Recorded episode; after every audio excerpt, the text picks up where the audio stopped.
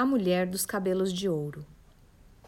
Este é um conto do livro Mulheres que Correm com os Lobos, da doutora Clarissa Lestes, narrado por Fabiane Calneto. Este áudio faz parte do projeto Alcateia, do Instituto Fabi Calneto. Para saber mais, visite nosso site www.ifabicalneto.com.br. A Mulher dos Cabelos de Ouro. Era uma vez uma mulher lindíssima, mas muito estranha, de longos cabelos dourados, finos como fios de ouro. Ela era pobre, não tinha pai nem mãe. Morava sozinha no bosque e tecia num tear feito de galhos de nogueira preta.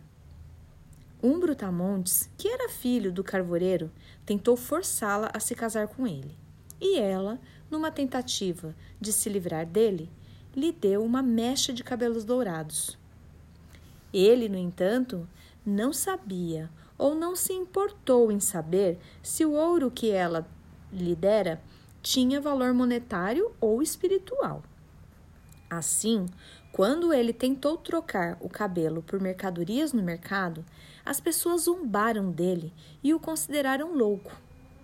Furioso, ele voltou à noite à cabana da mulher matou-a com suas próprias mãos e enterrou seu corpo junto ao rio.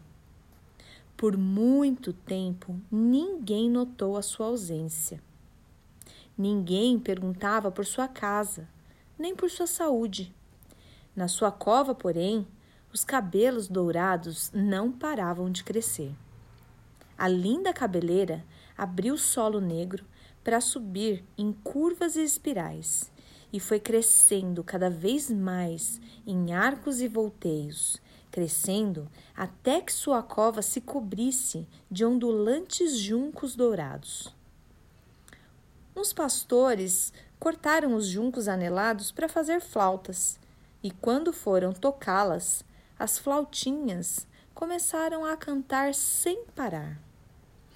Aqui jaz a mulher dos cabelos dourados, assassinada e enterrada, morta pelo filho do carvoeiro, porque tinha vontade de viver.